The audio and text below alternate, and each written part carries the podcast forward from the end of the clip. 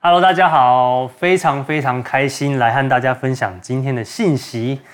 呃，在开始之前呢，其实我很想和大家来互动一下，就是线上大家，我想问问看大家，就是今天你们是用什么样的设备来收看今天的节目，来参加今天的聚会呢？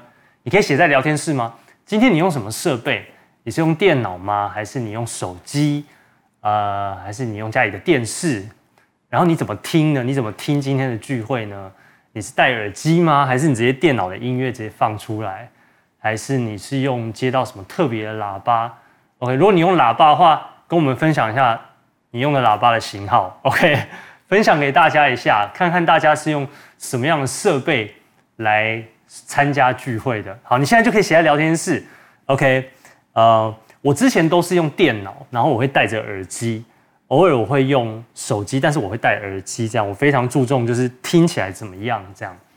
然后最近因为我们家买了一个新的电视盒，所以我就会把 YouTube 直接投影到我们家电视上面，然后我会再把电视上面外接出去，接到我的音响喇叭上，所以我整个聚会体验呢就非常的好，我的敬拜就是超好听。然后呃，我看讲道的时候，因为我是用电视看，整个画面也很大很清楚。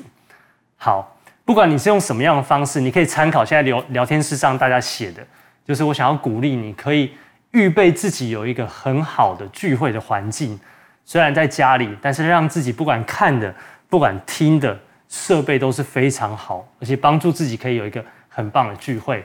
OK，我们的童工呢，很用心的在拍摄、在后制哦，我要为我们的这个摄影。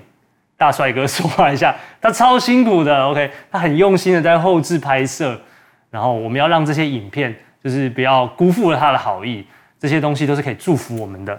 好，所以我也想邀请你，可以把这个聚会的影片分享给你的一个朋友或是家人。我相信透过我们的分享呢，可以把上帝的祝福也带给他们。OK，好，那我要邀请在荧幕前的大家，你可以跟我先一起来读今天的主题经文。在诗篇五十篇第二十三节这边说：“凡以感谢献上为祭的，便是荣耀我；那按正路而行的，我必使他得着我的救恩。”我们再一次一起来祷告，亲爱的天父，我们感谢你，谢谢你是如此的爱我们，谢谢你是祝福我们的神。求主来打开我们的心，让我们能够认识你，被你触摸。透过今天的聚会，让我们都能够有很棒的收获。感谢赞美主，把荣耀归给你，奉耶稣基督的名祷告，Amen，哈利路亚。今天我们的主题呢是得胜的武器，祷告与敬拜。上上个礼拜长平分享信息的时候，他最后说，末日的号角声就是得胜的声音。你知道我们在这个世界上，每天的生活充满了各样的困难挑战，无论是我们的学业、工作。家庭或是关系，我们各自都有不同的难题要去面对。但好消息是，最终我们都会胜过这些挑战。但是要怎么胜过呢？这么多的挑战，我们要拿什么来跟他们 battle 呢？答案就在今天的题目中，也就是祷告和敬拜。我要快速的跟大家分享一个在圣经当中透过祷告和敬拜赢得一场战争的故事。记载在历代志下第二十章第二节这边，他说：“有人来报告约沙法说，从海外亚兰那边有大军来攻击你。约沙法便惧怕，定义寻求耶和华，在犹大全地宣告禁食。于是犹大人聚会，求耶和华帮助。犹大各城都有人出来寻求耶和华。这边讲到有其他国家的军队要来攻打犹大。”而犹大的国王，也就是约沙法，他听到的时候，他就感到害怕，他就很紧张，于是他决定，他要来祷告，他要寻求上帝的帮助。而约沙法王，他本来就是一位敬畏上帝的国王，也因此这个时候，整个国家就跟着一起来祷告。在他们祷告的时候呢，有一位先知叫做亚哈西，他感受到上帝的回应。亚哈西说：“我们不用害怕，不用担心。”因为胜败是掌握在我们的神手中的，我们的神会帮助我们的。于是就有一件非常非常特别的事情发生了，在第二十一节这边就说，约沙法既与民商议了，就设立歌唱的人，颂赞耶和华，使他们穿上圣洁的礼服，走在军队前面，赞美耶和华，说：当称谢耶和华，因他的慈爱永远长存。众人方唱歌赞美的时候，耶和华就派伏兵击杀那来攻击犹大人的亚门人、摩押人和希尔山人，他们就被打败了。没错，你没有看错，约沙法王他把唱歌的人、把乐团摆在军队的前面，他让他们走在最前面、最前线，而他们的武器就是唱歌。你可以想象一下，如果今天有人要来攻打台湾，但是我们的总统呢，我们的小英总统，他就把周杰伦、萧敬腾还有蔡依林找来，他要他们走在陆军的最前面。OK，就像这个画面。好，你看到了周杰伦、萧敬腾和蔡依林站在军队的前面，对不对？约沙法王他就是这样，而且圣经说他是跟人民讨论过之后，他们决定要这样做，做出来的决议。然后呢，他们就打赢战争了。你知道这是一个我们没有办法理解、非常神奇的故事，但是也让我们学到，当我们面对困难和挑战的时候，祷告和敬拜。能够帮助我们胜过这些的挑战。这个系列我们在讲圣经的启示启示录，而特别在第四章的地方，上帝让启示录的作者看见了在天上敬拜和祷告的画面。我想和大家分享里面几个特别的地方。我们现在看到在启示录第四章第六节，这边说，宝座前好像一个玻璃海，如同水晶，宝座中。和宝座周围有四个活物，前后片底都满了眼睛。第一个活物像狮子，第二个像牛犊，第三个面，第三个脸面像人，第四个像飞鹰。四活物各有六个翅膀，片体内外都满了眼睛。他们昼夜不住地说：“圣哉，圣哉，圣哉！主神是昔在、今在、以后永在的全能者。”整体来说呢，这是一个非常特别、难以想象的画面。他说这里有四个活物，有四个生物。OK，第一个呢长得像狮子，第二个长得像小只的牛，牛犊就是小只的牛。第三个长得像人，第四个长得像一只老鹰，而他们全身都长满了眼睛，然后他们就在那边敬拜神。他们说：“圣哉，圣哉，圣哉！”就是圣洁的意思。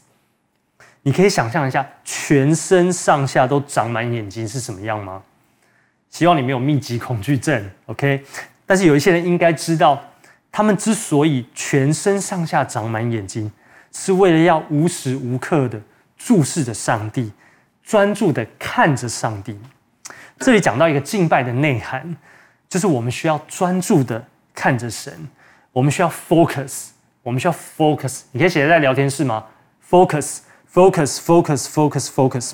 当我们面临生活中的困难跟挑战的时候，我们需要重新对焦在那位有能力可以帮助我们的神身上。就像就像约沙法王面对征战、面临战争的时候，他先去祷告，去仰望那位能够帮助他的神。我要给大家今天的第一个标题，就是面对挑战时重新对焦。面对挑战的时候，重新的 focus。现在大家的手机拍照功能都很强，而且大家都很会拍照。你只要按下快门，你就可以记录下你的生活。但你知道，当你按下快门的时候，在相机拍下照片之前，它其实还自动帮你做了一件事情，那就是对焦。相机会自动帮我们选择一个区块是它认为重要的，它会对焦在那个地方。然后他拍下的照片呢，对焦点会是最清楚的。对焦是非常重要的。当我们拍照的时候，通常我们会希望对焦在最重要的东西上面，可能是一个人的脸，可能是一个东西、一朵花、一个美丽的风景。其他的地方模糊没有关系，但是最重要的东西一定要能够看得清楚。当我们面临困难或是挑战的时候，其实我们常常很容易。只专注，或是只 focus 在困难上面，或是 focus 在觉得自己能力不足、资源有限，focus 在觉得很辛苦的感受等等。这时候呢，我们可以来调整我们的眼光，重新的对焦，focus 在上帝身上，因为他是一位得胜的神，他是有能力帮助我们的神。我们要可以看清楚，而且看得见、看得到这件事情。我们的眼睛看到什么，对我们是很有影响力的。我的女儿现在一岁多，就是她一直在长高。我记得几个月前在跟一些朋友朋友 hang out 聊天的时候，有人就突然看到她，突然就说：“哇，她现在已经可以拿到桌子上面他看得到的东西了。她看得到就拿得到了，你知道吗？我们看得到就拿得到，所以我们不要只看到困难，我们要调整我们的眼光。”我们要可以看得到后面那个比困难还要大好几百倍的上帝。我听过一个牧师分享，就是如果你搭船，你去坐船的时候，怎么样可以帮助你不要晕船呢？就是要看着远方的地平线，因为它是不会动的。只要你看着那个地平线，你就不会晕船。我们的眼睛看什么，专注什么事情是非常重要的。我记得有一次。呃，我跟叶梦就是我老婆，我们要在一个很重要的祷告会带敬拜。呃，可是当我们要来选歌的时候呢，那次不知道为什么，就是呃，我们遇到很大的挫折，就是不知道要唱什么歌，完全选不出来。OK，就觉得这首也不适合唱，那首也不对，我们不知道该怎么办，然后真的很痛苦，就是几乎想要放弃这样。那时候我们就一起祷告，我们就说：上帝，你可不可以来帮帮我们？选歌对你来说有什么困难呢？而且这是一场非常重要的祷告会，你能不能来帮助我们？帮助我们可以找到适合的歌。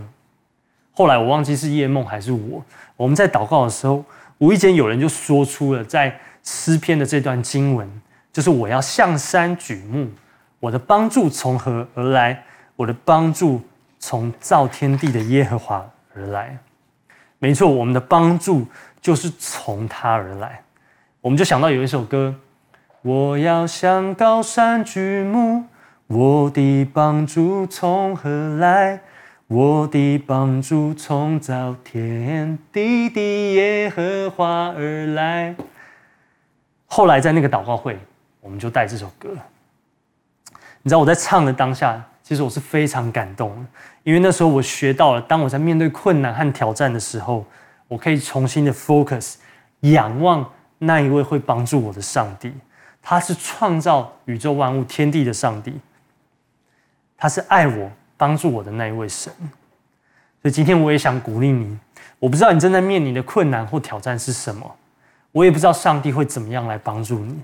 我们每一个人的状况都不一样，但是我知道他乐意来帮助你，他是完全能够让你依靠的。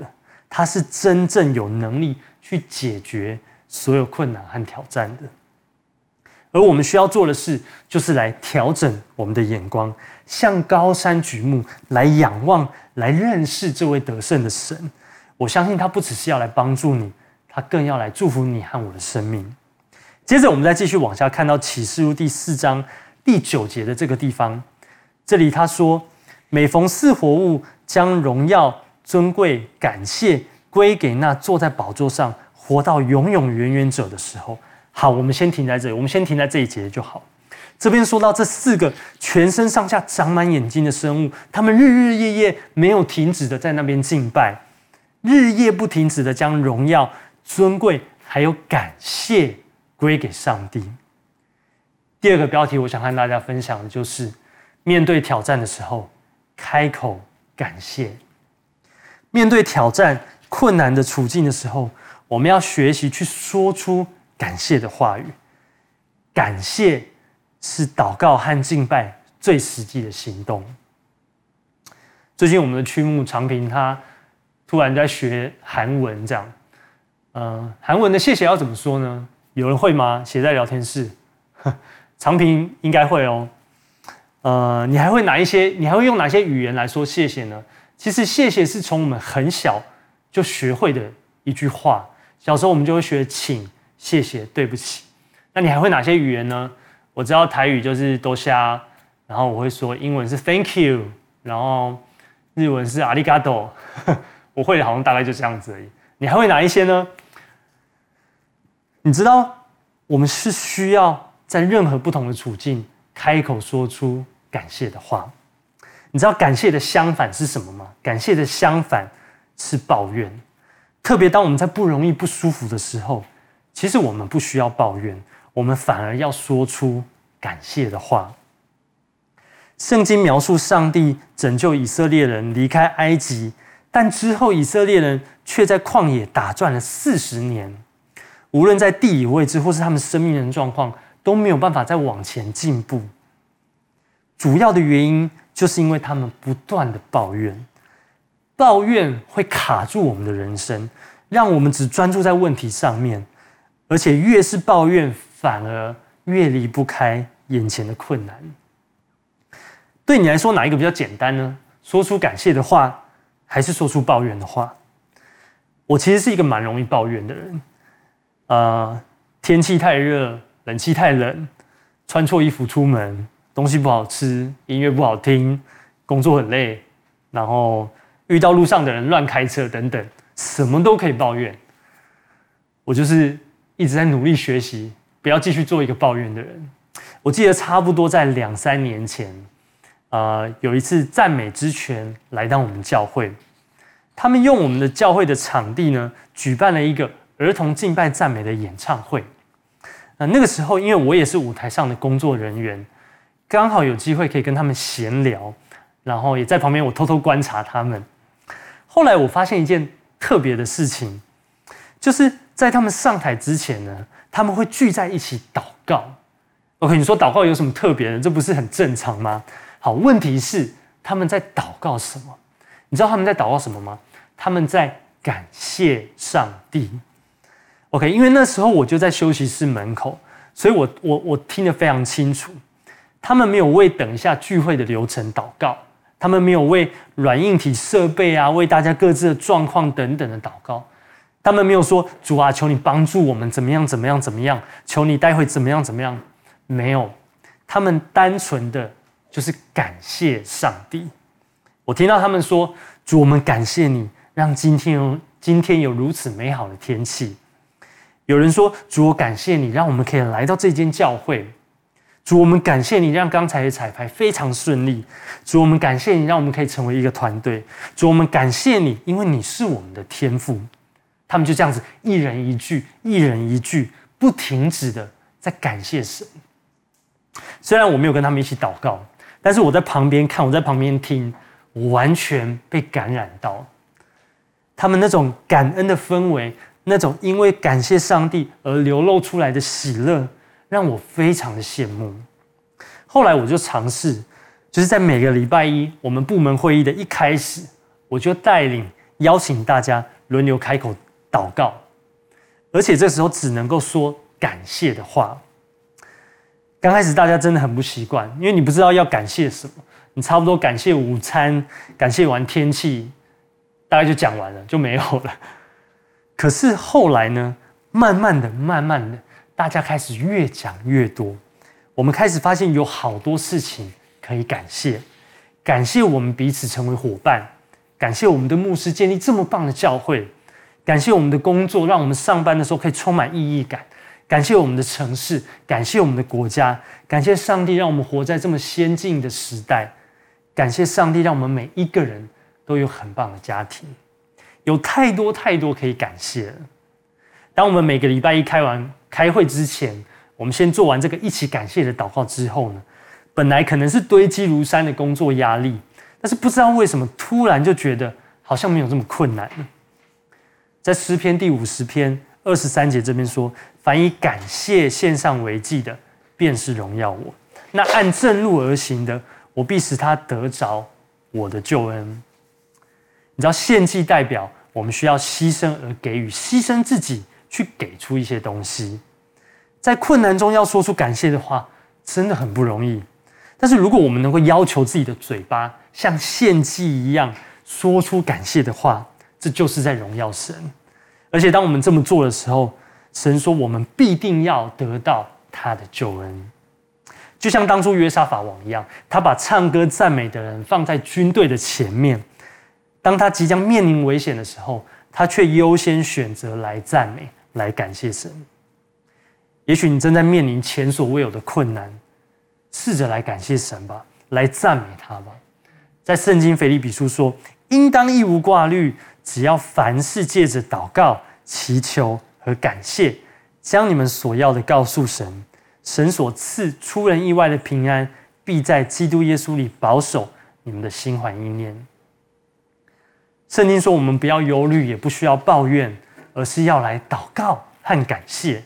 神不但要帮助我们胜过困难和挑战，他也要赐给我们平安。我们再回到刚刚启示录这段经文，继续往下看。OK，第九节这边他说：“每逢四活物将荣耀、尊贵、感谢。”归给那坐在宝座上活到永永远远者的时候，那二十四位长老就俯伏在坐宝座的面前敬拜那活到永永远远的，又把他们的冠冕放在宝座前，说：“我们的主，我们的主，你是配得荣耀、尊贵、权柄的，因为你创造了万物，并且万物是因你的旨意被创造而有的。”到底这二十四位长老是谁呢？你知道网络上有各种的解释和推测，我们未必能够真的确定他们的身份。但是在前面第四节呢，其实我们可以有一些的线索。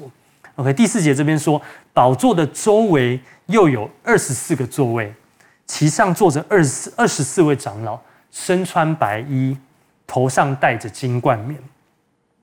这二十四位长老呢，竟然是和上帝坐在一起，他们每个人有自己的座位。围绕着上帝的宝座，他们穿着白色的衣服，代表他们是圣洁、没有瑕疵的。头上的金冠冕也可以看出他们的身份应该跟一般人不太一样，所以他们很有可能是非常伟大的人物。但是这里我们却看到这二十四位长老呢，他们俯伏跪在神的宝座前敬拜，并且拿下自己头上的冠冕放在神的宝座前，以此来表达把荣耀归给神。你知道这是一个很震撼的画面，对我们来说也是非常重要的示范。无论我们长多大，有多少人生的成就和历练，战胜过多少的挫折，我们都需要把荣耀归给神。这二十四位长老的冠冕还有一个特别的意义，那就是代表他们是得胜的，他们是走过各种的困难和挑战，最后战胜这些挑战的人。但他们没有因此而骄傲或自满，他们选择谦卑自己。在神面前卸下自己的冠冕，所以我想要跟大家分享今天的最后一个标题，就是面对挑战时谦卑自己。祷告和敬拜中有一个非常重要的内涵，就是谦卑。当我们敬拜的时候，代表我们降服于他；当我们祷告的时候，代表我们承认他是掌管我们生命的神。这就是谦卑的态度。前几天我跟叶梦在聊到这段经文的时候，我们就在回想过去几年我们在教会的服饰，特别是带敬拜的时候，可能有几次我们知道自己可能带的还不错，或者是有人来告诉我们：“哎，你刚刚带的很好。”然后你知道心中不自觉就开始有一个成就感，甚至开始骄傲起来。我们就在想说，我们那个时候我们有没有马上卸下这个冠冕，把荣耀归给神？你知道最近我开始学习讲道，要分享信息。坦白说，我蛮挫折的，特别对于讲道这件事情，可能因为前几次我觉得自己没有做得很好，或是另一方面，我开始发现我自己里面的骄傲。就是当我觉得我讲得好的时候，我就会开心；我觉得我讲不好的时候，我就会开始自责。我好像忘记是谁给我这个机会，是谁给我这个恩赐，是谁今天让我站在这个讲台。我很感谢神，因为准备这篇信息的关系，让我有机会再一次学习这个功课。就是无论我做的好不好，无论我表现的如何，我都要把荣耀归给神。如果你仔细看这个经文的描述，他说，每当四活物敬拜神的时候，这二十四位长老就卸下冠冕。四活物敬拜神的频率是怎么样呢？是日日夜夜，是不止息的在敬拜神。所以，每当四活物敬拜的时候，也就是所有时候，OK，all the time，每一分每一秒没有停止过。所以二十四位长老是没有停止过的，一直不断的卸下自己的冠冕。但是为什么他们有办法一直卸下呢？有一次修哥在主日分享时，他告诉我们，那是因为每当他们卸下一次，上帝就会再放上去一个全新的冠冕，代表一个新的得胜、新的荣耀。在马太福音第二十三章这边说：“凡自高的必降为卑，自卑的必升为高。”如果因为我们一两次的成功，就开始不小心觉得自己很厉害的话，我们也有可能会跌倒的非常快。但是当我们谦卑自己的时候，神反而要再来提升我们，再来帮助我们。呃，我记得几年前，就是有一位 Steve 牧师。他常来到我们当中分享办特会。他有一次分享一个故事，我印象很深刻，就是他说他有一天晚上，他做了一个梦，他梦到他办了一个布道会，一个很大型的聚会，然后有成千上万的人来参加这个布道会，而他是这个聚会最主要的讲员。那这个聚会非常有上帝的同在，有人病得医治，有很多人认识耶稣等等。那在聚会当中呢，Steve 牧师他就在心中跟上帝对话，因为他非常的开心，非常的兴奋，他就跟上帝说，他觉得这一切都太棒了，他为上帝的国度做了这么大的事情，他觉得非常的开心，他觉得他的服事，他今天讲到讲了很多感动人的信息，然后他觉得他今天的祷告，他为很多人祷告的时候，很多人病得医治，他就在他心中不断的跟上帝对话，但是当他讲完之后呢，上帝用一个很温柔的声音。问他说：“你在干嘛？”你知道，Steve 牧师他分享，他那个晚上他突然惊醒，他从梦中惊醒过来，他开始想说，他他察觉到自己里面的骄傲，他发现这一切都围绕着他，好像再也不是因为上帝了。他发现常常他讲到，常常服侍神，但是他却没有把荣耀归给神。呃，我印象非常深刻，就是。以前以文哥讲到的时候，他曾经分享过一句话，哇，我真的是永生难忘。他说有一些话呢，如果你把它文字上直接倒过来讲的话，会非常的有意思。OK，他说有一句话叫做“功成不必在我”，功就成功反过来的“功成不必在我”，而他的意思就是一件事的完成，其实不需要我来完成。OK，可以让别人去完成，功成不必在我。但这句话倒过来的意思呢是什么呢？就是我在必不成功。OK，我在必不成功啊！你知道前一阵子因为我转换部门，就是原本我是负责整个教会的敬拜的管理啊、发展等等，但是因为我们出去开拓、我们出去职堂的关系，我换到牧养的部门。坦白说，一开始我真的蛮放不下敬拜的，我真的蛮不放放不下整个团队。然后这个部门，我会开始担心，我不在的话，这个怎么办？那个怎么办？团队怎么办？我是不是还有一些事情没有交接好？但是以文哥的这句话点醒我：我在必不成功。你知道现在整个教会的敬拜呢，是我的好兄弟刘景恒帅哥，他在管理，他在发展。其实他真的做的超好，他很多的想法和做法都是我以前想不到的。你有看过现在每个每个礼拜五晚上教会官方 YouTube 的敬拜祷告会吗？那是景恒他用心预备的。没看过的话，一定要看一下。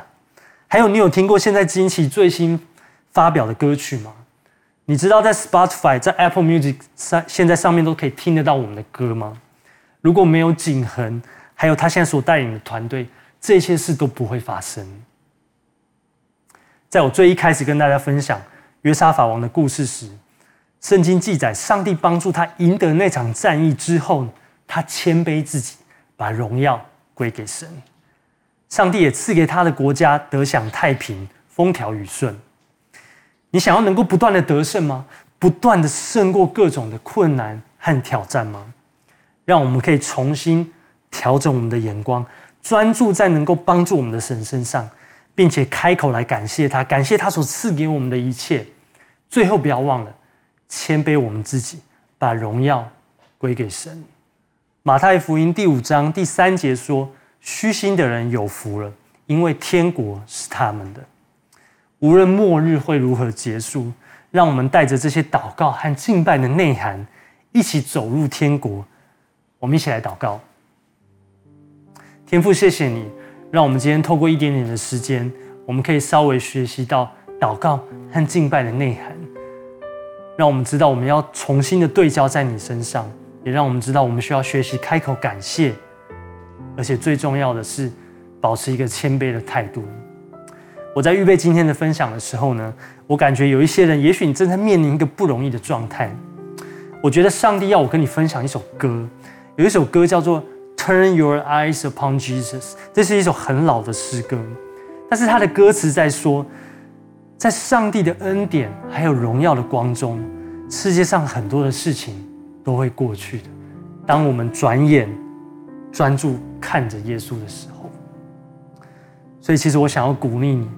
也许你觉得你现在真的是非常的不容易，但是好不好？你试试看，调整你的眼光，转眼望着耶稣，在他的恩典跟荣耀的光中，这些不容易的事情会过去的。